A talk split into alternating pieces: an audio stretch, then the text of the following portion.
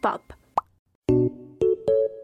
En enero de este año, miles de adultos en todo México decidieron entrar a las redes sociales para expresar su descontento, nostalgia, sufrimiento y hasta cólera porque unos personajes infantiles, diseñados para que un público infantil consuma productos infantiles, iban a desaparecer de los empaques. Tony, o como lo conocemos acá, el tigre Toño, es una de las mascotas publicitarias que se desvanecieron de la caja. Este naranja felino de atlética figura acostumbra relacionar la victoria de un partido de fútbol con el consumo de sus adoradas azucaritas.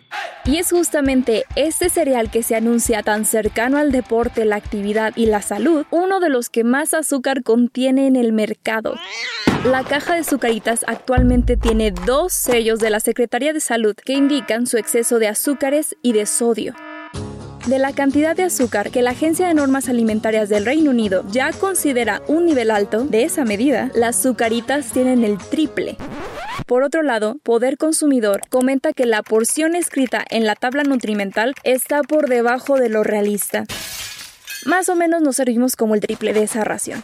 Pero incluso con la cantidad ideal de 30 gramos, una niña desayunando un plato de azucaritas cubriría casi la mitad de los gramos de azúcar que debe consumir por día. Es terrible porque este país en el que tanto se defendió a estos personajes está en los primeros lugares de sobrepeso y obesidad infantil en el mundo.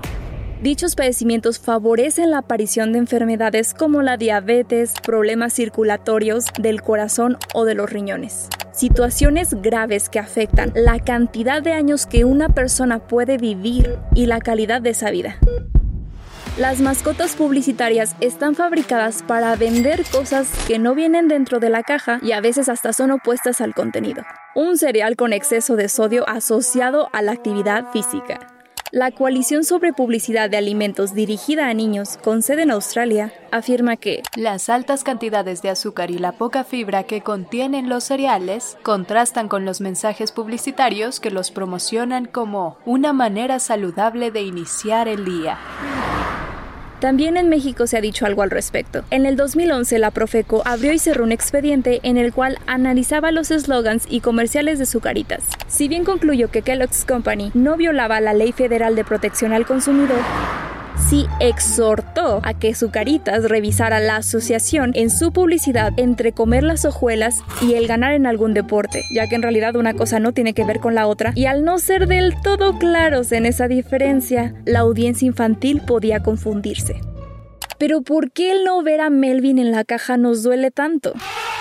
En realidad es comprensible. En Canadá, la publicidad dirigida a menores está prohibida, porque dirigir comerciales a un público que aún tiende a interpretar y percibir la realidad fantasiosamente puede llevarlos a asociar de manera muy fácil conceptos e ideas que los van a acompañar el resto de sus vidas con corporaciones, marcas y productos. En otras palabras, las empresas aprovechan la inmadurez de nuestras mentes para colocar sus productos como parte de nuestros recuerdos. ¡Mucho sabor a!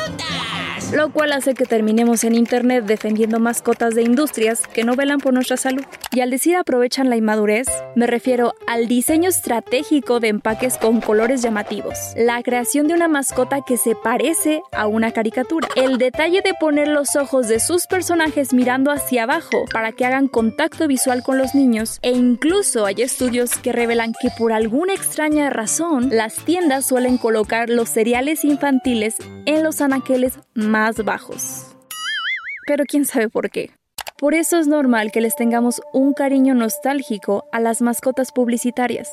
Este afecto es el exitoso resultado de una campaña que en una etapa muy vulnerable de nuestras vidas logró significar su cereal con diversión, niñez y aventura. Pero ahora que sabemos la cantidad de azúcar que contienen, las peligrosas consecuencias de ello y algunas de sus cuestionables tácticas publicitarias, hay que decirlo, la desaparición de estos personajes no destruye tu infancia, sino que intenta proteger a la del presente.